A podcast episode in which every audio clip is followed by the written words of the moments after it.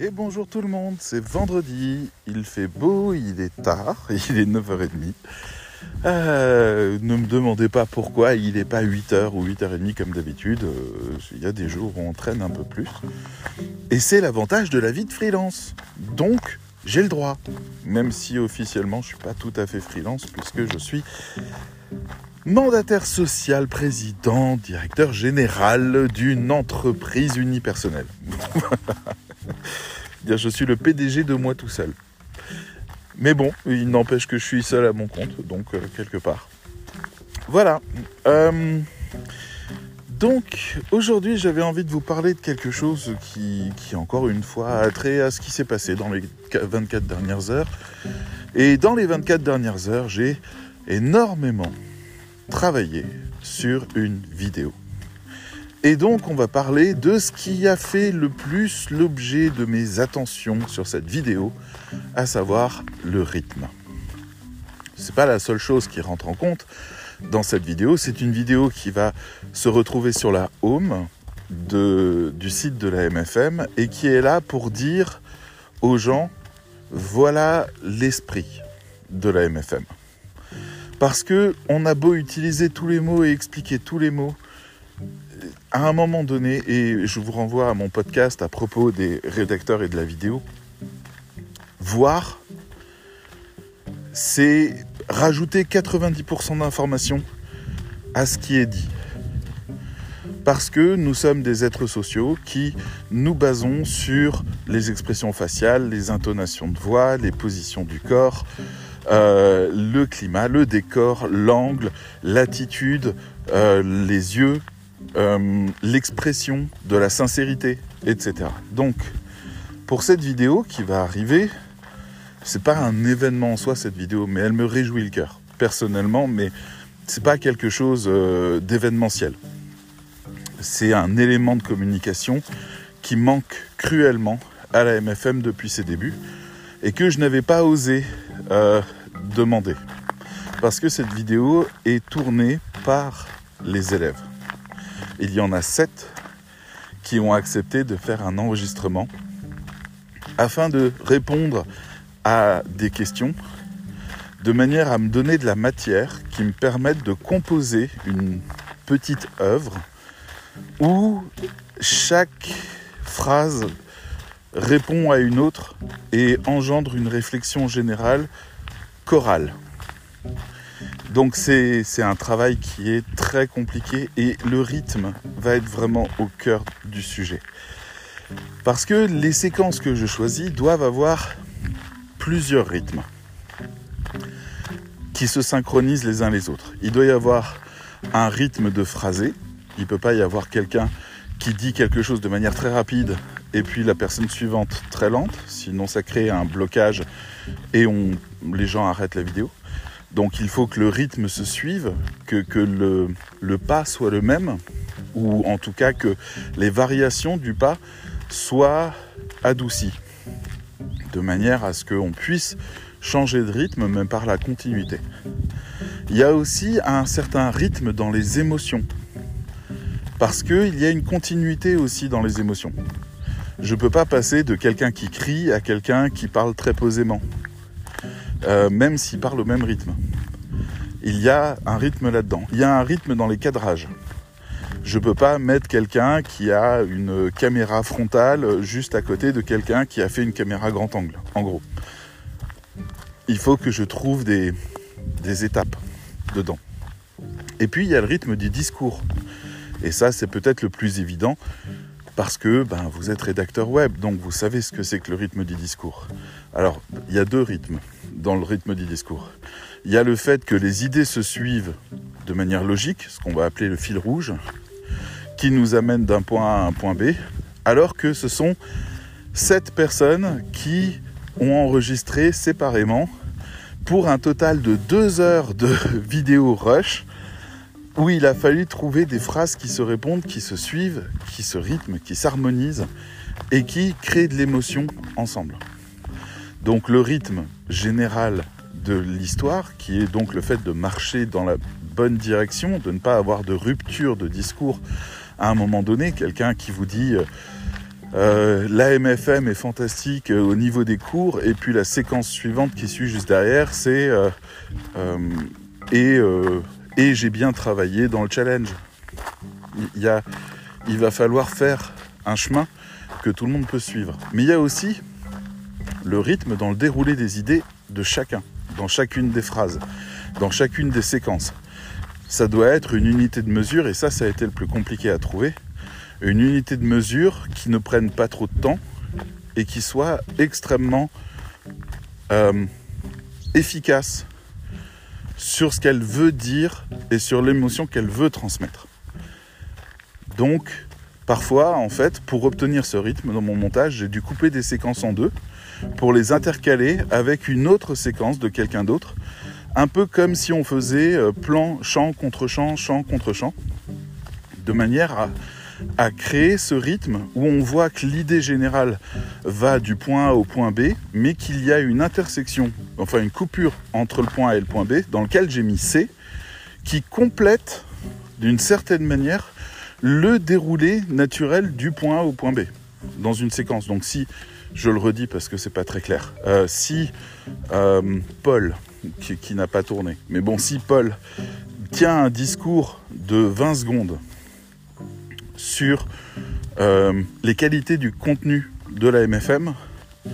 Alors au bout de 10 secondes, je fais une coupure, je rajoute Martine, qui n'y a pas de Martine non plus, euh, qui va raconter en 10 secondes ou en 5 secondes son expérience à elle du cours, quelque chose, un détail qui, qui a été vraiment important pour elle, du genre les liens en bas de cours.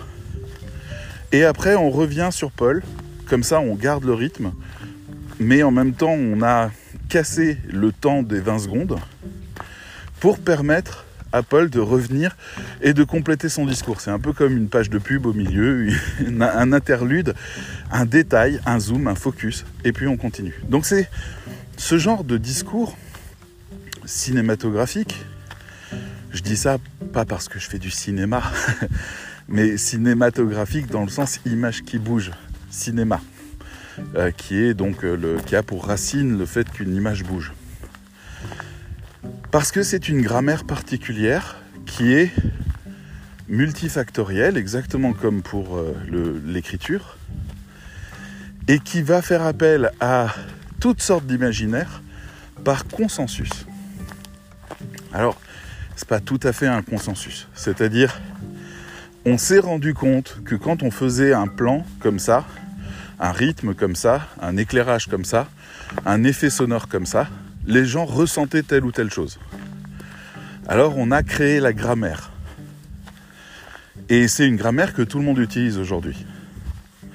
Là, je viens de voir une vidéo de Denis Villeneuve qui vient de sortir son film Dune. C'est un Québécois qui est extrêmement humble, extrêmement sympathique, mais qui vient de manier 163 millions de dollars, si je ne me trompe pas, pour créer le premier film d'une saga, d'une. Et son film est très particulier dans la mesure où c'est pas un film genre Star Wars. C'est pas un film d'action grand public.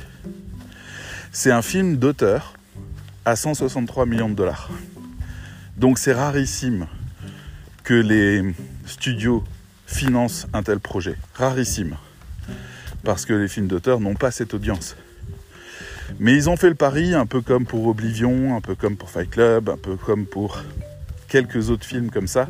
Euh, même les, même les Wachowski, avec euh, Matrix, avaient un, budget euh, grand film pour une vision d'auteur. Parce que oui, Matrix est un film vraiment pas calibré pour le grand public. Donc, Denis Villeneuve était là en train de dire voilà, je voulais que les gens sentent la rudesse du désert. Alors, j'ai testé 20 caméras, sur lesquelles j'en ai choisi une qui s'appelle Extra Large, EL, euh, e, e je crois, ou Large Focus, je ne sais plus comment elle s'appelle. Nouvelle caméra technologique numérique fabuleuse.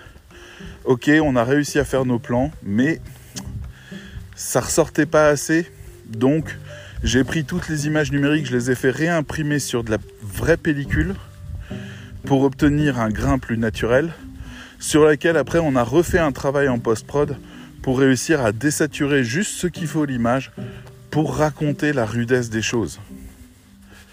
Il est aussi allé jusqu'à, pour tous les plans en extérieur de jour comme de nuit, n'utiliser aucun éclairage artificiel, un peu comme ce qu'avait fait euh, Stanley Kubrick avec le film Barry Lyndon, qui est très connu pour ça, euh, parce que c'est un film qui n'utilise aucun éclairage moderne, mais qui est quasiment filmé que à la bougie, dans un souci historique phénoménal, où on se rend compte, en voyant ce film notamment, que les gens vivaient dans la pénombre quasiment tout le temps, en fait, à l'époque. Je parle de la haute société, hein, je parle des gens de, Versailles, euh, où d'ailleurs, euh, ils, vivaient dans le noir avec des bougies. et c'était très étonnant à voir. Donc c'est un vrai travail historique que les gens d'aujourd'hui ne comprennent pas forcément, mais ça demande des moyens techniques pour réussir à faire ressortir une grammaire que les gens peuvent comprendre. Le grand problème de Kubrick, d'avoir jamais vraiment réussi à être compris dans sa grammaire, mais qui était une grammaire très novatrice, qui elle a inspiré par contre tous les réalisateurs un peu plus mainstream. Donc on a eu euh, Intelligence artificielle euh, qui a été filmée par Spielberg à partir des technologies et des recherches de Kubrick, qui était une transmission posthume. À la mort de Kubrick, il a dit si je meurs, euh, mon dernier projet Intelligence artificielle, vous le refilez à Spielberg. Bon, Spielberg a fait le film, excellent film, extraordinaire, fabuleux, un peu comme Minority Report, mais intelligence artificielle a la patte de Kubrick qui fait qu'on se dit tout le temps c'est quand même un peu bizarre mais c'est hyper lisible parce que c'est la grammaire de Spielberg Spielberg a une grammaire dont il a inventé tous les codes depuis les dents de la mer et où il a régné en maître pendant toute sa carrière sur ce qu'on a appelé la nouvelle vague et où il a inventé les codes de notre grammaire actuelle des films grands spectacles. Donc il a c'était le cocktail génial, ça a fonctionné. Mais Minority Report est un film beaucoup plus de Spielberg que AI, qui lui est contaminé de codes qui appartiennent à Stanley Kubrick, qui était quelqu'un qui était hors des codes. Voilà, Kubrick a un succès d'estime phénoménal, mais je ne connais pas grand monde qui a adoré un film de Kubrick. Il y a plein de gens qui ont vécu des émotions fortes, comme moi par exemple avec Ace White Chat, euh, sur Kubrick, mais, personne qui pour le qui les codes ont 100% marché. Il y avait toujours des, codes à part. Donc, ce que je raconte là, c'est que la grammaire dépend à la fois de l'époque dans laquelle on est, et elle dépend aussi de l'auteur, qui va peut-être essayer d'imposer sa propre grammaire. Bon, si je vous parle de tout ça, c'est pas parce que je me compare une seule seconde à Kubrick ou à Spielberg ou à qui que ce soit d'autre ou même à Denis Villeneuve. Je suis juste en train de vous parler du fait qu'il existe des codes et que les grands réalisateurs euh, sont... Euh, je suis dérangé parce qu'il y a un monsieur tout nu, nouveau en slip, euh, au milieu de la forêt, qui fait des exercices. je vais passer à côté. donc, ce que je voulais dire, c'est qu'il existe ces codes qui dépendent du contexte, et qui, de l'autre côté, dépendent de l'auteur qui maîtrise ces codes au point de tenter de les réinventer.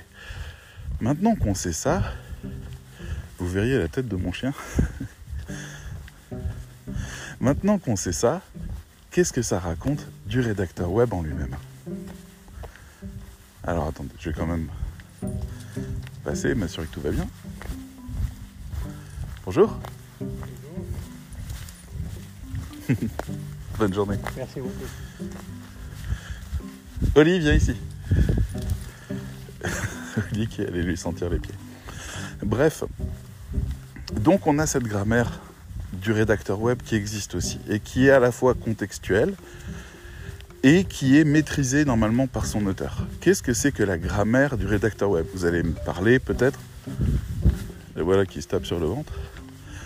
Vous allez me parler peut-être de la grammaire et de l'orthographe de la langue française, ça n'a rien à voir. En fait, il s'agit de la grammaire de l'époque et du contexte. quand vous écrivez un article de blog, quand vous écrivez une homepage, quand vous écrivez une page de vente, vous devez tenir compte du contexte. Le contexte, c'est quoi? Le contexte, c'est sur quel support la personne va lire. Il vous suffit de regarder les statistiques de n'importe quel site pour vous rendre compte que plus de la moitié des visiteurs aujourd'hui viennent à partir d'appareils mobiles. Est-ce que votre texte a été pensé pour être confortable à lire et suffisamment intéressant à lire pour être lu sur un téléphone portable. Les gens qui utilisent un téléphone portable, euh, ils peuvent être en train de chiller tranquille dans leur canapé. La plupart du temps, ils sont en déplacement. Ce sont des appareils mobiles. Donc ils sont dans le bus, ils sont, je sais pas. Est-ce que votre texte en tient compte? Est-ce que votre texte développe une problématique dans son introduction euh, et donne suffisamment d'éléments pour accrocher les gens? Est-ce que votre texte travaille sur la lecture en survol? Est-ce que votre texte a des images d'illustration qui sont suffisamment parlantes et intrigantes pour donner envie de lire? Est-ce que votre texte met en gras les passages qui peuvent être lus rapidement? Est-ce que votre texte fait un résumé en conclusion? Ce sont le genre de choses qui peuvent vraiment aider la personne qui est en mobilité et qui lit ça sur un appareil qui est aussi petit qu'un téléphone. Quand il n'est pas en train de lire sur sa montre. Parce que oui, il y a des lecteurs sur les montres aujourd'hui, les montres connectées. On n'y est pas encore, mais ça peut venir. Et puis, ça c'est le contexte d'aujourd'hui, mais attendez encore un petit peu. On va avoir bientôt, c'est à peu près certain, vu les progrès dans le domaine, des outils qui lisent directement les articles. On va avoir la possibilité d'écouter en podcast des, articles de blog que vous aurez écrits. Ça sera un autre contexte. Comment on fait pour accrocher les gens à ce moment-là? Si vous vous posez ces questions-là, vous commencez à devenir un peu comme ces réalisateurs de films. Vous commencez à maîtriser le contexte et la grammaire. Mais ça va plus loin que ça. Moi, par exemple, je suis très attaché au rythme d'un texte. Quand je lis le texte, si je sens que je décroche, je m'arrête, je regarde ce qui m'a fait décrocher, je raccourcis, je coupe, je rajoute une idée, de manière à raccrocher les wagons. Je suis quelqu'un qui a l'énorme qualité de s'ennuyer très vite. Donc s'il faut décrocher, je décroche. Les rédacteurs avec qui j'ai travaillé depuis 10 ans maintenant m'ont beaucoup détesté pour ça. Parce que je revenais en disant écoute ton texte il est très bien, très bien écrit, très bien documenté, superbe, mais là il faut que tu rythmes le truc, là c'est trop euh, fat, il faut que tu arrives à raccourcir le truc, là il faut que tu remettes un dynamisme, un truc comme ça pour que je puisse continuer à accrocher. C'est-à-dire euh, je, les ai je les ai dépassés. je veux dire, là, ils étaient en face de moi, ils disaient T'es sérieux là? Il faut vraiment qu'on aille jusque-là? Oui, parce que, ok, tu écris un texte et je te le paye, mais ce texte a un but.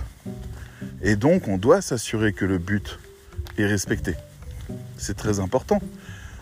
Très important pour notre client, même si notre client, lui, il a aucune connaissance de ça. La seule chose qui se passe, c'est euh, voilà, notre client, on va dire, c'est un gars qui vient de racheter notre restaurant.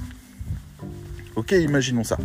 C'est un, gars riche qui vient de se dire, hey, ce restaurant, il est bien, je le rachète. Nous, on est en cuisine. Alors, il vient dans la salle de restaurant et il dit, bon, montrez-moi ce que vous savez faire. Alors, on lui prépare des plats. Et là, vous comprenez qu'en fait, on utilise tout notre savoir-faire pour préparer les plats. Qu'est-ce que tu bouffes encore Arrête. Lily, allez, file. Et, euh, et on est dans la cuisine, on sait faire les temps de cuisson, euh, la manière de cuire la patate à la vapeur, le fait de la refaire sauter au beurre, d'utiliser une pointe de beurre rance, de rajouter encore euh, je ne sais quelle préparation, on rajoute, j'en sais rien, on fait une béchamel à la montée, on utilise des ingrédients spéciaux, pas la béchamel classique mais une autre. On fait tout ça dans une assiette magnifique avec des petits dômes, tout un assortiment magnifique. On le donne à ce client, il est en salle, il ne connaît rien à la cuisine. Il goûte et il dit hum, c'est très bon. Et il est content. Sauf que c'est pas lui qu'on cherchait à séduire. Tant mieux s'il est séduit parce qu'il nous a acheté. Mais c'est pas lui qu'on cherche à séduire. Celui qu'on cherche à séduire, c'est ses clients à lui qui eux peuvent s'y connaître beaucoup plus que lui.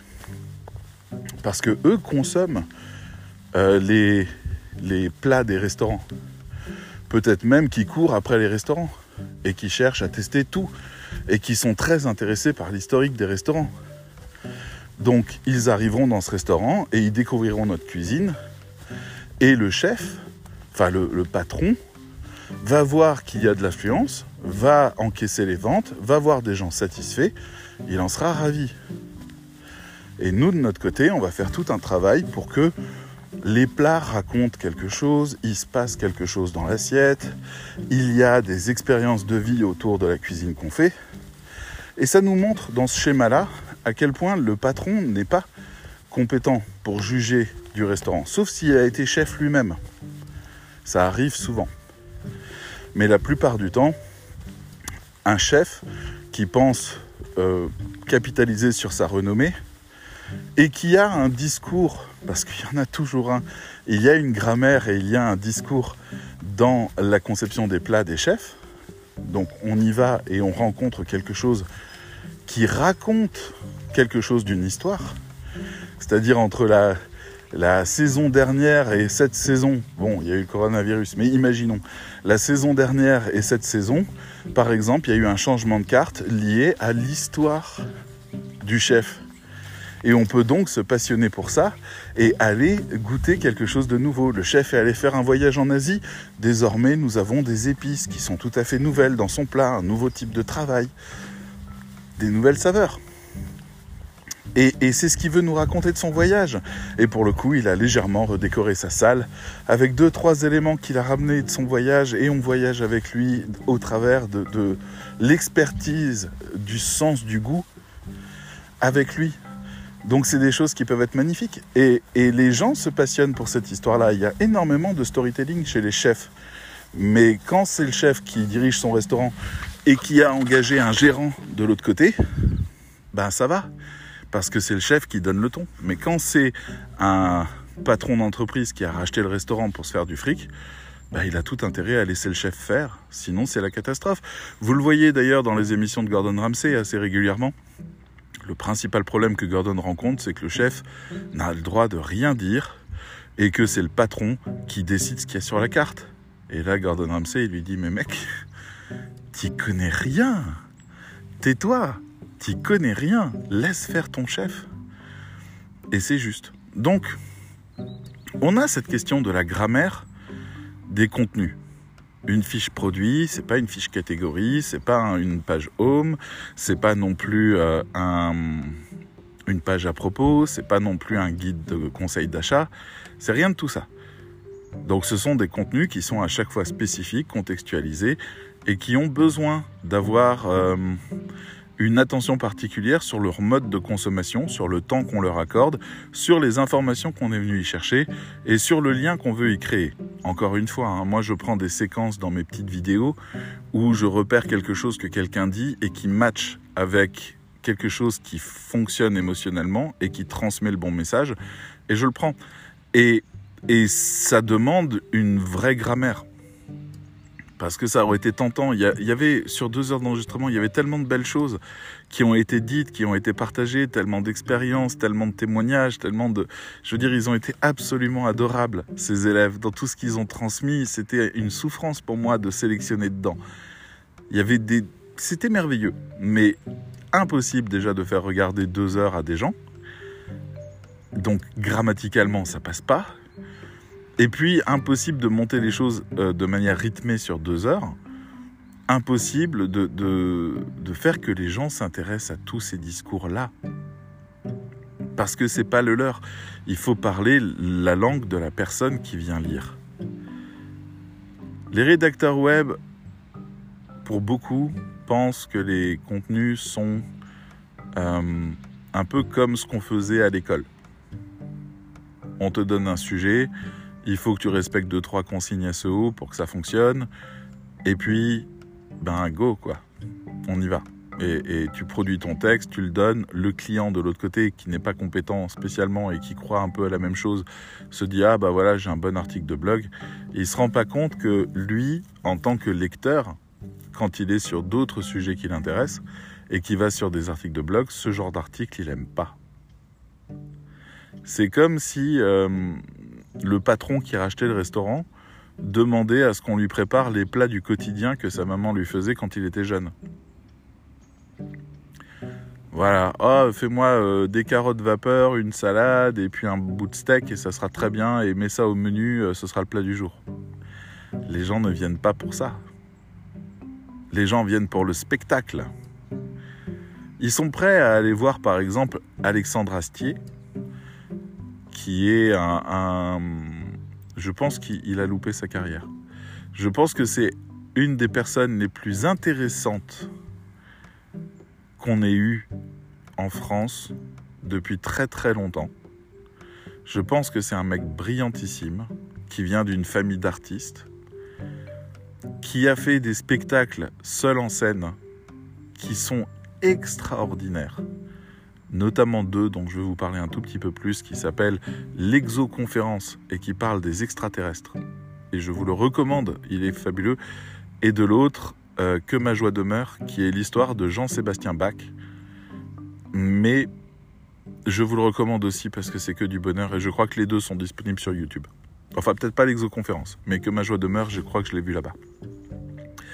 Et, euh, et il a fait aussi une série humoristique qui s'appelle Camelot, qui est brillante à bien des égards, notamment sur le plan historique, puisque ça parle euh, de, du roi Arthur et de Lancelot et de toute la clique euh, du Graal.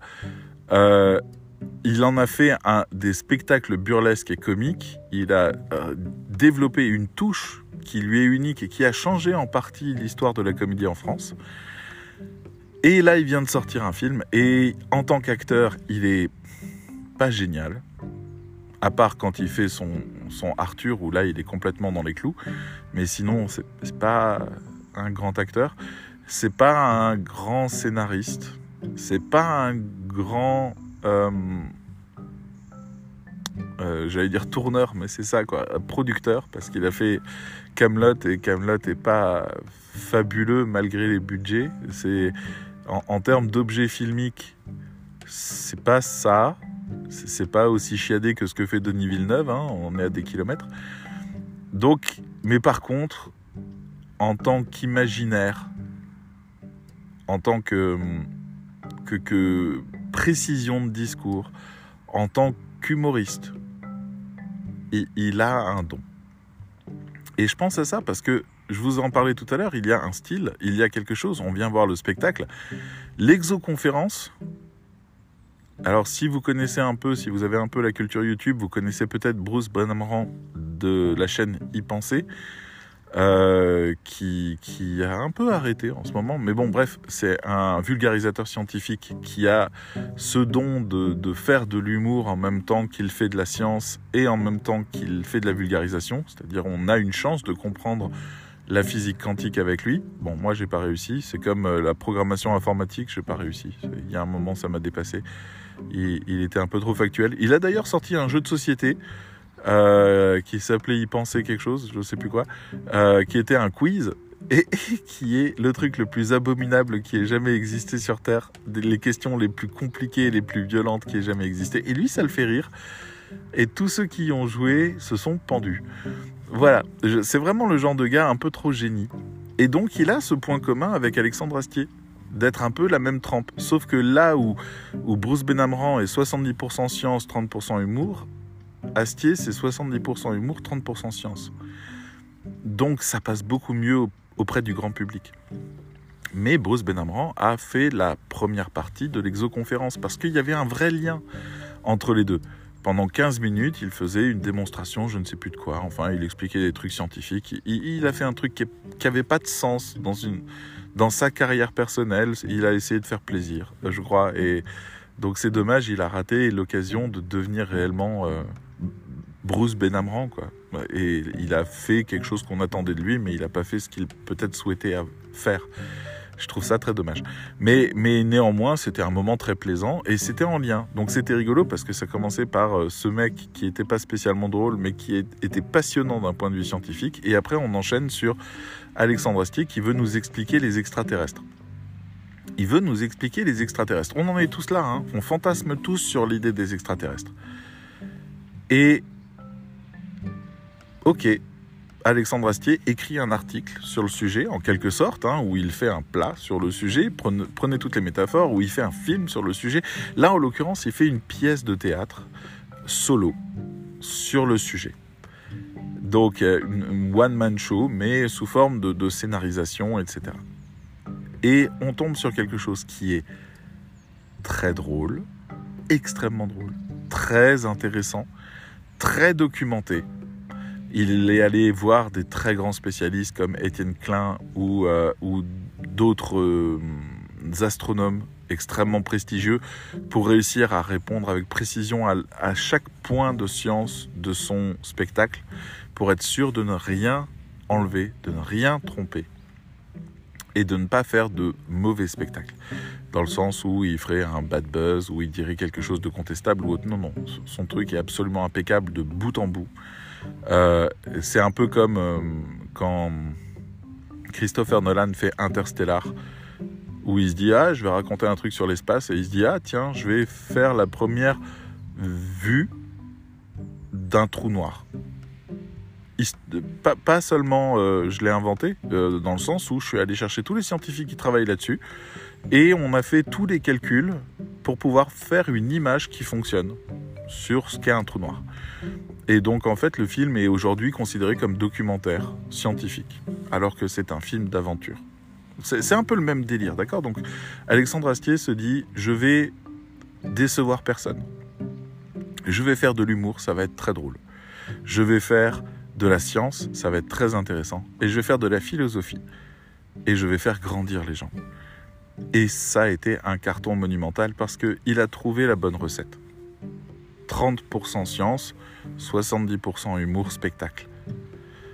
Donc, il y avait une grammaire pour expliquer ça. Bruce Ben Amran, il, a une audience qui est assez forte, mais qui est quand même assez limitée. Il y a un autre YouTuber qui s'appelle euh, Dr Nozman, qui existe depuis 15 ans, peut-être 10 ans, ouais, 10 ans peut-être, quelque chose comme ça, et qui lui, en fait, fait 4 fois le nombre d'abonnés et 8 fois son, son nombre de, de, de vues, parce qu'il est à 70% spectacle, 30% science. Et c'est remarquable, c'est-à-dire euh, là où Bruce il vous explique euh, quelque chose, un fait historique intéressant, et il vous explique le contexte du fait intéressant, de l'autre côté, le docteur Nozman, il vient et il dit eh, regardez, et hop, il met un produit dans quelque chose, et ça fait un truc dingue, et il dit maintenant je vous l'explique. Et donc les gens, ils regardaient pour le côté waouh.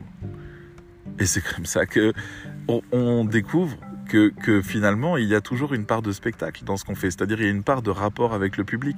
Oui, je vous parle de vidéos YouTube. Oui, je vous parle de films. Oui, je vous parle de cuisine. Qu'est-ce que ça a à voir, David, avec la rédaction web? Ben, Ça a tout à voir avec la rédaction web. Si nous faisons de la communication, c'est déjà charmant. Mais en réalité, c'est du spectacle. Nous devons faire un spectacle, un petit, un grand, un moyen. Nous devons penser les choses en tant que créateur d'attractions.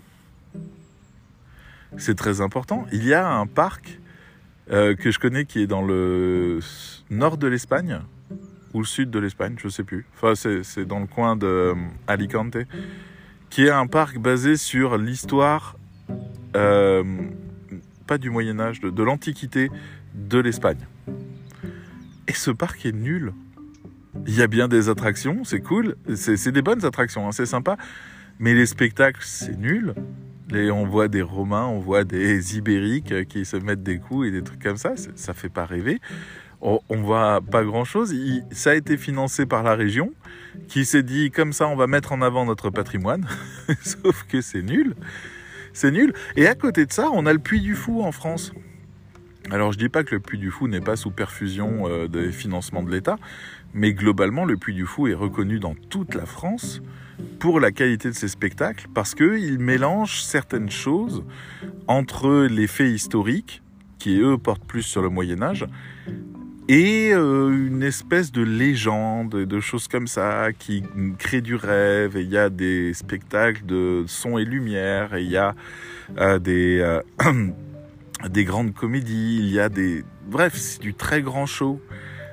Mais l'objet, c'est pas l'histoire. L'objet, c'est l'histoire plus l'imaginaire plus le spectacle. Donc on, est un peu comme ça sur des gens qui échouent de ne pas avoir fait rêver.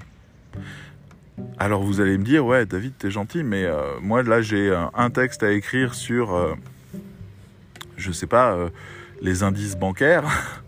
Qu'est-ce que tu veux que je fasse pour te, pour faire rêver? Bah la question c'est à qui tu t'adresses. Si jamais tu es face à une entreprise qui fait du rachat de crédit et qui s'adresse à tout le monde, y compris aux, aux, gens qui se sont foutus dans la merde au point de devoir faire du rachat de crédit parce qu'ils savent pas gérer leurs finances. D'accord? Je sais même pas si ça vise une classe sociale particulière, parce que j'ai des copains qui se sont retrouvés là-dedans alors qu'ils avaient quand même des très bons salaires. Euh, mais là, le premier message à faire passer, c'est Hey, dans stress, c'est pas compliqué en réalité. Donc si tu fais un spectacle qui dit comment vous allez sauver votre cul ou comment vous allez faire de l'argent grâce au rachat de crédit, comment vous allez... Vous reconnaissez un peu tous les titres putaclic là? Euh, comment, euh, euh, comment réussir à économiser 500 euros par an grâce au rachat de crédit? Comment réussir à... voilà, ce que vous voulez. En fait, on va aller chercher les gens là où ils sont. C'est-à-dire, ah, j'y comprends rien et ça me fait flipper. Je fais partie de ces gens. Hein. J'y comprends rien, ça me fait flipper. Moi, j'ai mon banquier, un jour, il m'a téléphoné, il m'a dit, écoutez, monsieur Goss, je vois qu'il y a un tout petit peu d'argent sur votre compte là, ça vous dirait qu'on le place en bourse? J'ai dit, ah non. Terminé. non, trop compliqué, tu me fais peur. Arrête. Moi, je préfère acheter des bitcoins. J'en ai pas acheté non plus parce que ça me fait peur. Bref, je suis un grand lâche de, côté financier. Mais voilà, si maintenant je commençais à lire un article qui me disait le Bitcoin ça vous fait peur, attendez, je vais vous expliquer comment en moins de 5 minutes vous pouvez réussir à non seulement posséder des Bitcoins, mais savoir exactement comment vendre pour gagner de l'argent. Oh, je veux bien lire ton article. J'ai pas dit que je vais le faire, mais je veux bien le lire. Et si en fait c'est simple, si je me sens très accompagné, si, je vois qu'il n'y a pas de piège, que, que, ça va bien se passer, que, que c'est un petit coup pas risqué, mais que c'est donc un premier coup, eh ben j'essaierai. Avec une petite somme, tout ça, mais j'essaierai. Et c'est juste ça ce qui est important à comprendre. Le spectacle, c'est pas divertir le spectacle, c'est intéresser. Ce qui est à peu près la même chose que divertir, sauf que divertir, c'est un truc qu'on fait quand on n'a plus envie de faire quelque chose. Pour se changer les idées, on se divertit. Et intéresser, c'est quelque chose, alors qu'on était en train de faire autre chose, on tourne notre attention vers ça et c'est ça qu'on fait parce que ça nous intéresse. Donc c'est pas la même énergie. Alors c'est rigolo parce que hier je vous expliquais que tout le monde essaye d'intéresser tout le monde et que finalement c'est ça ce qui nous tue. Néanmoins, on peut cibler un réseau particulier, on peut cibler une, euh, voilà, des, des, gens spécifiques pour qui le produit a été conçu et amener ces gens à venir parce qu'on a un bon persona sur lequel on a bien expliqué les pain points et on va faire de la pédagogie sur ces pain points. Pain points. Voilà. Et on va faire venir la personne et lui apprendre des choses et l'ouvrir à des choses grâce à ça. Et on fera ce que Astier fait.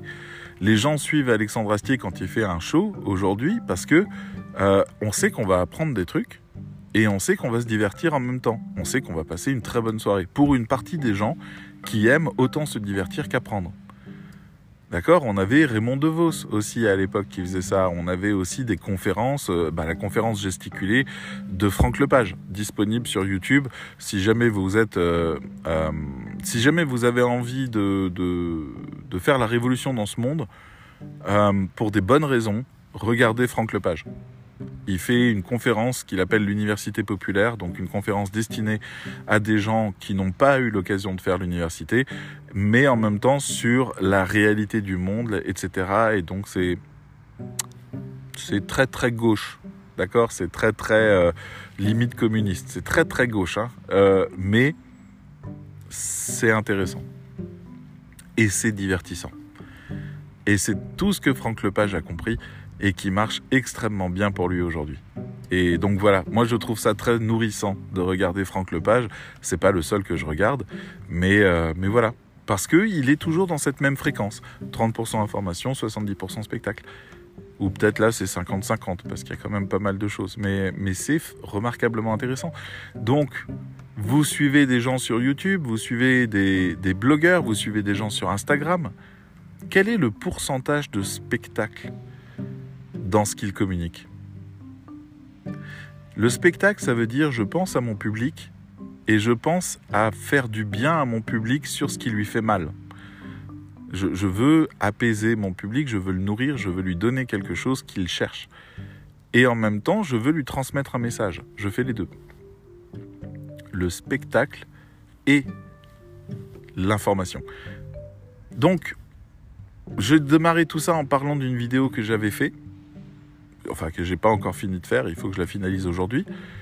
Et puis j'ai amené tout ça sur la grammaire de l'époque, du contexte, du lieu de consultation, de qui consulte, qui sont des questions importantes. Et j'en arrive maintenant aux faiseurs de spectacles à succès qui mélangent de la vraie bonne information avec du spectacle. On n'est pas sur Kev Adams qu'on oubliera. Surtout son dernier spectacle, il est nul. On n'est pas sur Norman qu'on oubliera. Surtout son dernier spectacle, bon Dieu, il était tellement meilleur le premier. On n'est pas sur ces gens, même Florence Foresti, euh, qui est une autre humoriste, on, on l'oubliera parce que c'est pas pertinent. C'était des gens divertissants. C'est pas des gens qui nous ont nourris.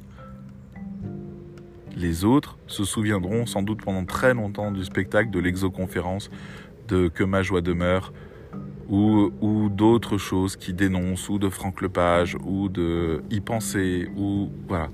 On se souviendra des gens qui nous nourrissent. Et on se souviendra de votre client si jamais votre client a nourri les gens. Les gens qui vont au restaurant et qui bouffent juste bien, nous oublierons le restaurant. Vous avez commandé un steak frites, vous avez eu un steak frites. Vous avez commandé un cassoulet, vous avez eu un cassoulet. Ok. Mais quand vous arrivez dans un restaurant de Thierry Marx et que vous commandez un cassoulet et qu'il arrive dans trois casseroles différentes, enfin trois petits euh, cassolettes différentes, et qu'on vous explique comment le manger pour vivre une expérience que vous n'avez jamais vécue de votre vie d'un point de vue gustatif, et en même temps que visuellement ça vous évoque plein de choses comme une œuvre d'art, il y a des chances que vous vous souveniez de Thierry Marx. Mais des chances aussi que vous vous souveniez de, plein d'autres euh, de plein d'autres cuisiniers. Mais c'est possible aussi que vous vous souveniez du menu marqueur des Vosges ça se fait de moins en moins, c'est un peu dommage, mais c'était le menu des euh, euh, marqueurs, c'est ceux qui gardent les, les, bergers, les bergers, ceux qui gardent les troupeaux. En fait, le menu marqueur est un, un menu qui est dans les auberges, qui était destiné aux, aux voyageurs, aux marcheurs et aux bergers, et qui était pour des questions de simplicité toujours le même. Un quart de part de tourte, de la salade à plus savoir quoi faire, il y a encore un autre plat, je sais plus ce que c'est, mais ça finit par une tarte aux myrtilles. Voilà, et c'est toujours le même, et c'est tellement copieux, et c'était pas cher, et finalement, en fait, c'est devenu le, doudou de tous les randonneurs qui avaient le droit à leur menu marqueur. C'est comme euh, l'omelette de la mère Poulard du Mont Saint-Michel. C'est une omelette. Ok, c'est une omelette qui contient quasiment autant de beurre que d'œufs et qui a été battue pendant deux heures avant de vous être servie. Donc, ok, d'accord, c'est spécial. C'est sans doute une très bonne omelette, mais c'est une omelette. Elle est vendue 18 euros l'assiette aujourd'hui alors qu'elle servait à nourrir les les euh, ah ceux qui font le chemin de Compostelle, les pèlerins. Voilà, les pèlerins qui allaient sur le lieu saint du Mont Saint-Michel pouvaient manger une omelette pour 3 francs 6 sous. Euh, et, c'était fait pour eux. Et aujourd'hui, il n'y a plus de pèlerins ou les pèlerins ils viennent en BMW. Donc maintenant, on est passé à 18 euros. Et puis euh, les tarifs de location des lieux euh, aussi un petit peu augmenté pour la mer Poulard. Donc voilà, il fallait aussi augmenter un peu les tarifs. Mais voilà, et ça reste quelque chose que les gens vivent comme une expérience. Donc, les relations sont pas obligées d'être spectaculaires. Il peut y avoir des choses plus simples, des choses moins simples. Il peut y avoir des choses euh, plus spectaculaires et des choses plus généralistes. Mais l'idée, c'est de jamais décevoir la personne qui vient, toujours lui donner un peu de spectacle, toujours lui donner des informations qu'elle ne trouve pas forcément facilement ou de lui expliquer des logiques qui lui échappaient ou euh, de lui montrer quelque chose d'intéressant sur le sujet qui, l'intéressait ou sur sa problématique. Voilà, si jamais elle a des problèmes de... Enfin des problèmes. Si jamais elle cherche euh, comment dresser son chien, J'avais un autre sujet en tête qui était l'incontinence, mais je me suis dit je vais pas vous le faire. Euh, si elle cherche comment dresser son chien, vous avez deux possibilités. La première, c'est d'avoir des vidéos pédagogiques où on voit juste le chien et juste une main qui dit voilà, faites comme ça, bla bla bla, si, ça, etc. Il y a plein d'applications qui existent, Dogo, Woofer, etc., qui vous donnent des conseils pour éduquer votre chien. Et vous les oublierez parce que c'était bien, j'ai eu mon info, je suis reparti. Et puis après, bah voilà, je suis pas forcément prêt à le faire. Et puis vous avez euh, Tony Sylvestre de Esprit Dog qui fait des vidéos. J'en ai encore une vue une ce matin où il dit ah votre chien vous l'appelez, il revient pas, il s'en fout de vous. Et là, vous êtes en train de vous donner des excuses à vous. Ah oui, il avait envie de faire pipi. Ah, il y avait un truc plus intéressant, mais finalement, il revient quand même. Dis, c'est vous le con. Parce que votre chien, lui, il voit bien que c'est pas la peine de revenir, vous insistez pas, et puis quand bien même, à la fin, quand il revient, il a sa récompense. Donc, pour lui, c'est ok. Il n'y a pas de problème. C'est vous qui vous rendez pas compte que vous êtes en train d'expliquer à votre chien qu'il a raison d'en avoir rien à foutre de vous. Ah waouh Eh ben, la prochaine fois que je suis face à ce cas-là, que j'appelle mon chien et qu'elle revient pas tout de suite, je me dirais Tony avait raison. Parce que Tony m'a fait grandir sur ce sujet. Moi, il m'arrive régulièrement aujourd'hui de, prendre un objet ou de faire une action et de me dire, je me souviens de qui me l'a expliqué. Je me souviens du jour où j'ai compris ça. Voilà, c'est tout. D'un coup, j'ai la personne qui me vient en tête. C'est ça ce qu'on veut, non? Rester dans la mémoire? Donc faire grandir les gens? Donc faire un peu de spectacle, expliquer des choses qu'on ne sait pas, euh, qu'on ne trouve pas ailleurs, faire grandir un peu les gens, découvrir un peu ce qu'est euh, le milieu, le domaine, ouvrir les esprits parce qu'on vous sera reconnaissant de ça. Et pas que pour ça, parce que vous avez aussi une certaine passion du sujet et envie de faire grandir les gens qui viennent vous lire. Parce que c'est comme ça qu'un monde devient meilleur aussi. Quand tout le monde grandit, s'épanouit, développe un esprit critique, euh, commence à avoir de la matière pour son raisonnement.